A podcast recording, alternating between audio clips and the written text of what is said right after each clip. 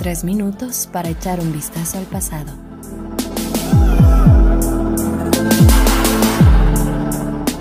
La radio, un medio de acceso para escuchar el mundo, que está más presente en nuestras vidas de lo que pensamos, que a pesar de los nuevos surgimientos en los medios, siempre se ha mantenido vivo para servir a la sociedad.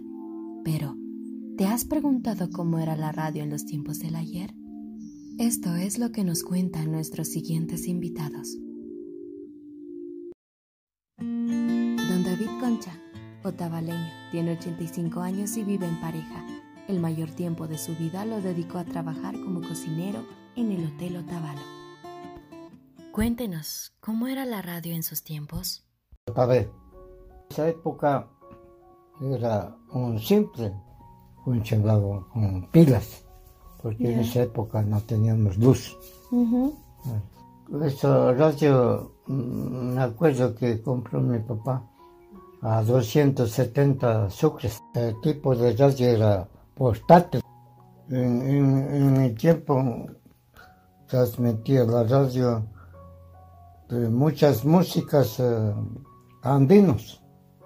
Transmitía noticias, tanto a nivel nacional, tanto a nivel internacional. La radio que nos gustaba era como familia, mi papá era de la iglesia evangélica, nos gustaba escuchar más la radio HCJB.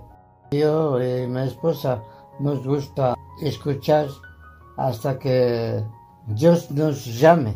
Mientras vivamos, yo y mi esposa, vamos a hacer todo esfuerzo de seguir escuchando la palabra del Señor Jesucristo a través, por medio de la radio.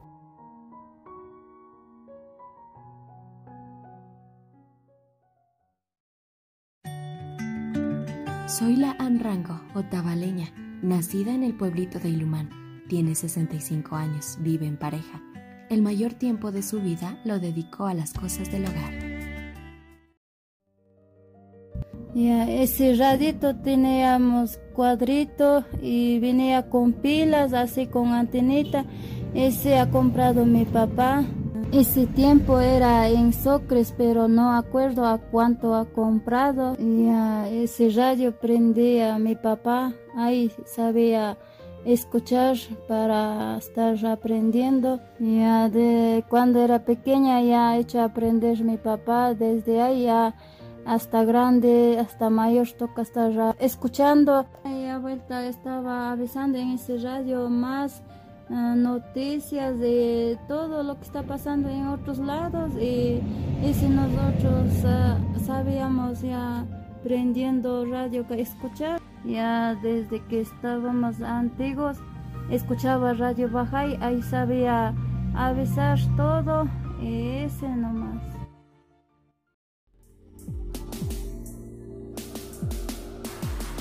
Es evidente que la radio ha llegado a los lugares más remotos del planeta, dejando huellas en los corazones de cada persona, convirtiéndose en las memorias del antaño. Gracias por escucharnos, queridos oyentes. Hasta la próxima.